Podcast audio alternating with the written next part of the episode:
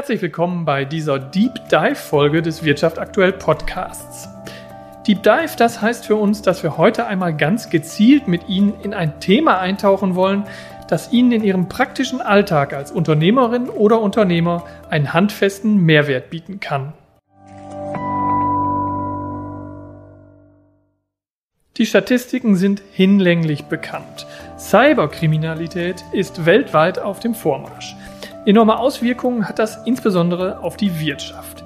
32 Prozent der kleinen und mittelständischen Unternehmen sind nach Angaben des Landeskriminalamtes NRW von Cyberkriminalität betroffen. Die Auswirkungen sind enorm und enden für nicht wenige der betroffenen Unternehmen am Ende sogar in der Insolvenz. Eine Absicherung gegen einige dieser Risiken bieten sogenannte Cyber Risk Versicherungen. In diesem Deep Dive Podcast möchte ich erfahren, wie diese speziellen Versicherungen funktionieren, wo sie greifen und was Unternehmen eigentlich tun müssen, um sich überhaupt versichern lassen zu können. Dafür habe ich gleich zwei Gäste eingeladen. Zum einen den Versicherungsexperten Stefan Hilverling von der Versicherungsdirektion Voss und Hilverling aus Stadtlohn und zum anderen den IT-Experten Hans-Jörg Sudhaus, Geschäftsführer des IT-Systemhauses CMS Sudhaus und Partner, ebenfalls aus Stadtlohn.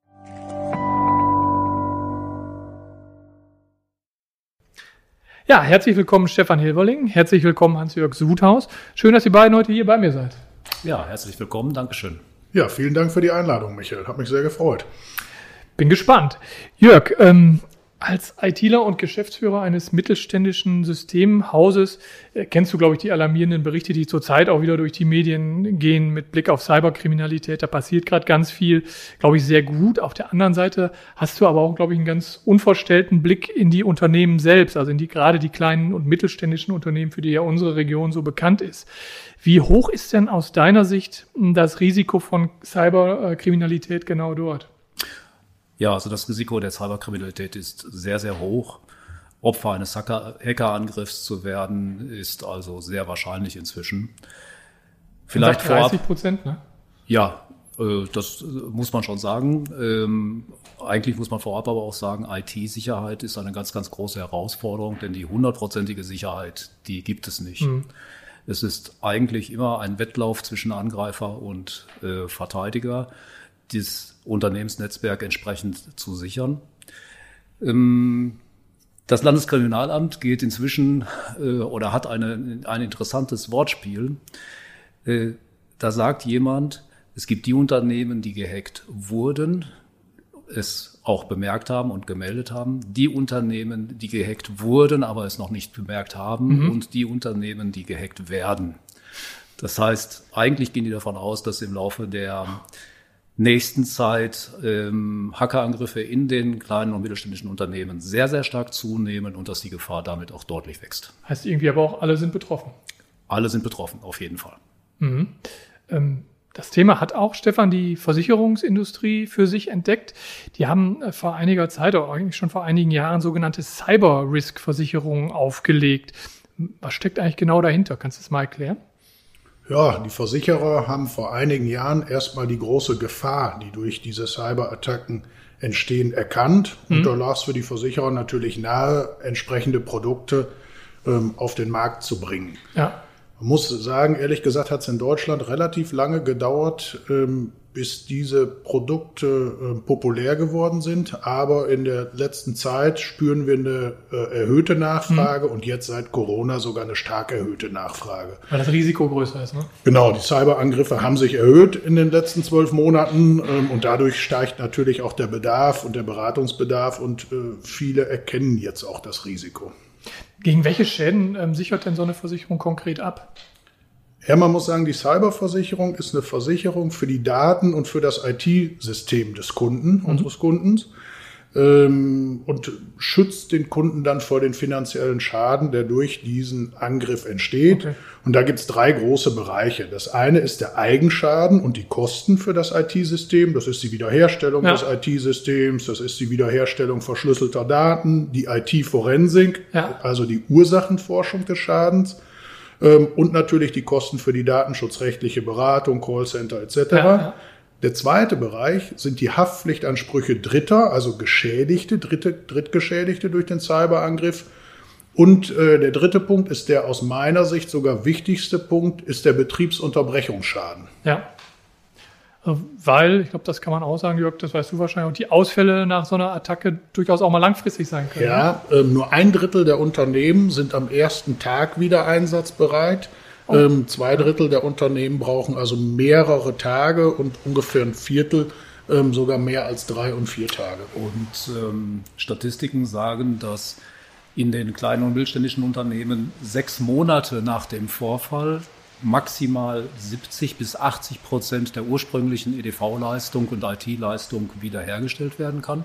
Das hat auch zum Beispiel einen ganz einfachen Grund. Wenn äh, ein Angriff vorgekommen ist und ein Rechner mitgenommen wird zur Beweissicherung, ist er weg. Äh, dann ist er weg, dann steht er nicht mehr da und ja. ein Server, der ist nicht mal eben so zu beschaffen und die Daten darauf wieder zu beschaffen, ist halt entsprechend schwierig. Also schon ein ganz, ganz virulentes Thema. Auf jeden Fall. Ähm, kann man sagen, wie teuer so eine Versicherung ist? Wenn ein Unternehmen die abschließen möchte? Kann man pauschal nicht sagen. Der Beitrag ist abhängig vom Umsatz und der Größe des Unternehmens und natürlich auch von der Betriebsart. Ähm, dennoch kann man aber sagen, eine Cyberversicherung vor allem für kleine und mittelständische Unternehmen ist viel günstiger, als man zu denken glaubt. Also, also schon sicherlich sich bezahlbar. damit zu beschäftigen. Auf jeden Fall.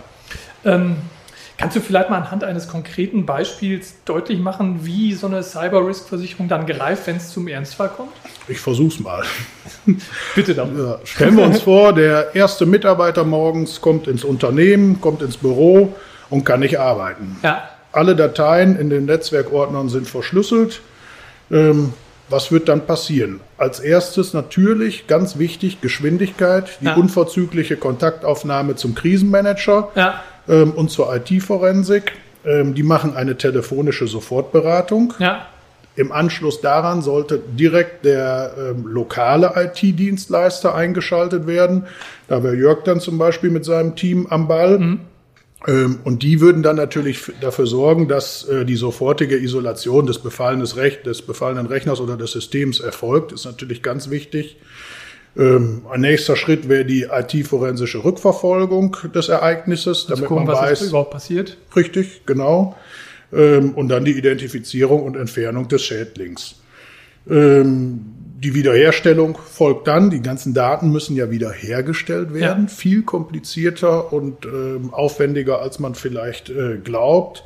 Ähm, und ähm, da gibt es noch einen weiteren Punkt. Man muss natürlich prüfen, ob eine Meldung ähm, an die Datenschutzbehörde äh, vorgesehen ist und erfolgen muss und dann natürlich auch die Betroffenen, also diejenigen, deren Daten in falsche Hände geraten sind. Dazu ist man verpflichtet. Also auch so ein bisschen so wie tatsächlich im Gesundheitssystem, wo ja ganz schwere, sagen wir mal, Viruserkrankungen, die ansteckend sein können, auch gemeldet werden müssen. Ne? Auf jeden Fall, kannst du ja. gut vergleichen wo wir bei Themen vergleichen sind, ähm, wenn es darum geht, eine, eine solche Versicherung abzuschließen, da müssen ja auch Unternehmen gewisse Kriterien erfüllen, nehme ich mal an. Also ich stelle mir das so ein bisschen so vor, das ist so ähnlich wie bei einer Arbeitsunfähigkeitsversicherung auch.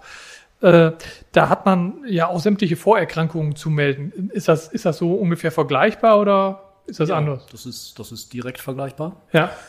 Bei dem Abschluss einer Cyberrisk-Versicherung wird in der Regel ein Fragebogen äh, aufgestellt und ausgefüllt, in dem der Versicherer fragt, welche IT-Sicherheitseinstellungen denn in dem Unternehmen etabliert sind und mhm. eingerichtet sind.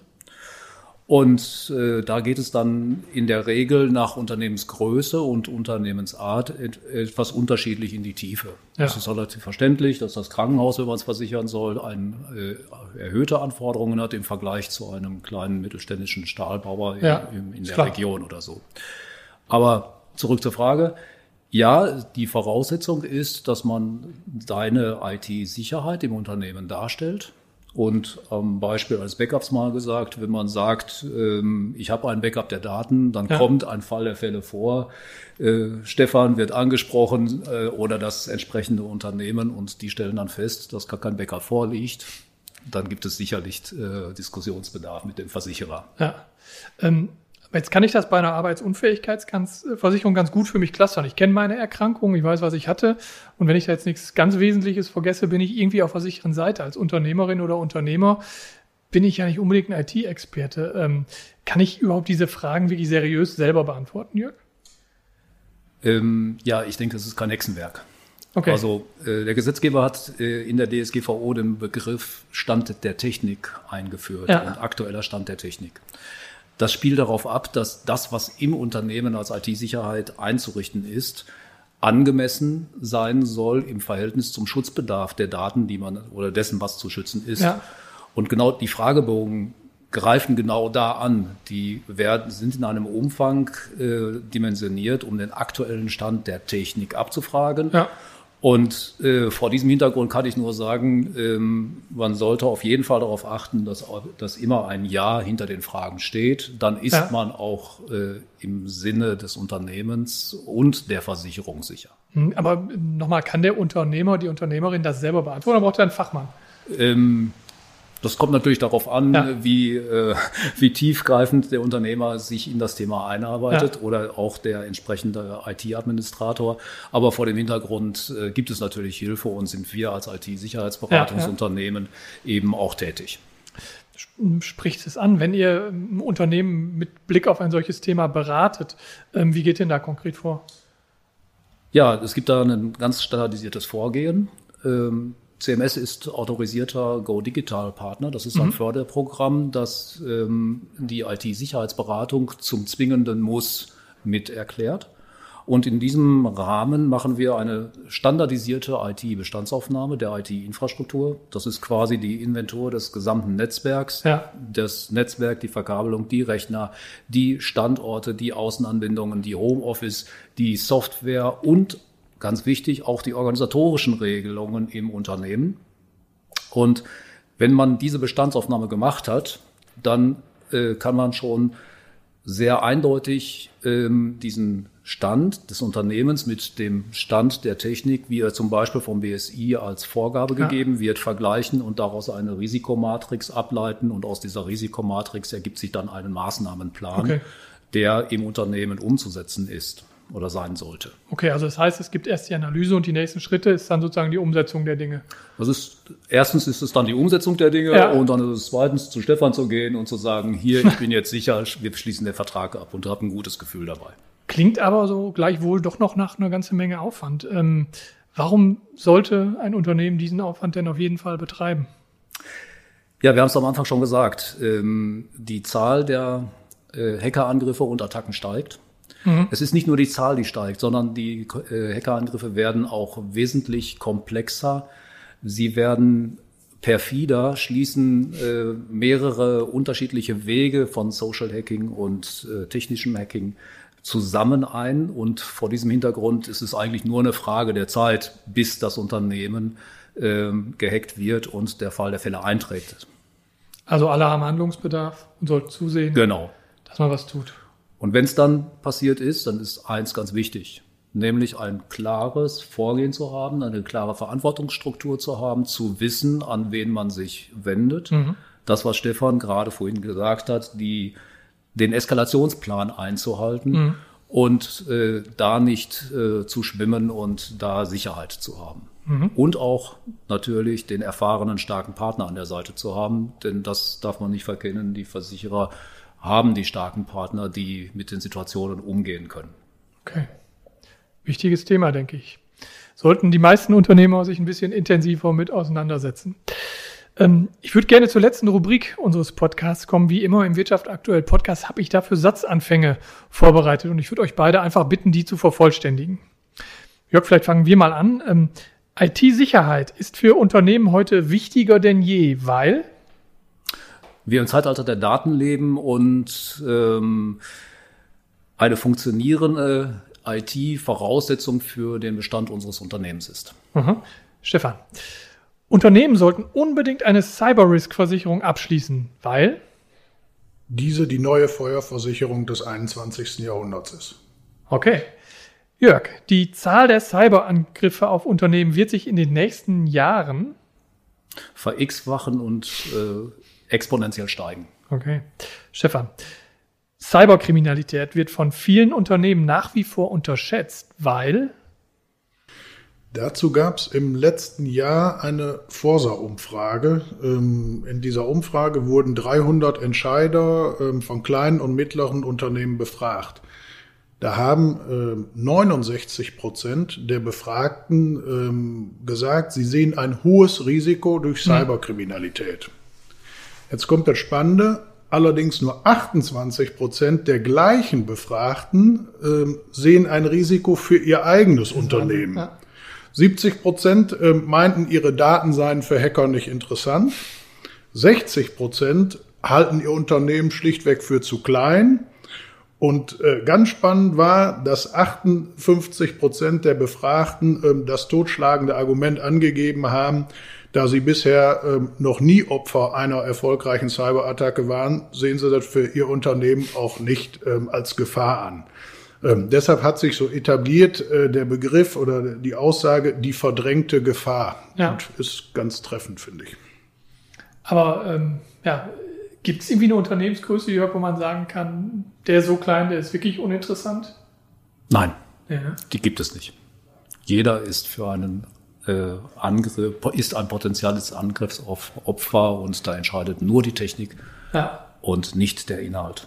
Und die Daten eines jeden sind äh, das höchste Gut für die Hacker und das ist äh, das äh, Gut der Begierde. Okay. Kommen wir zu den Satzanfängen zurück.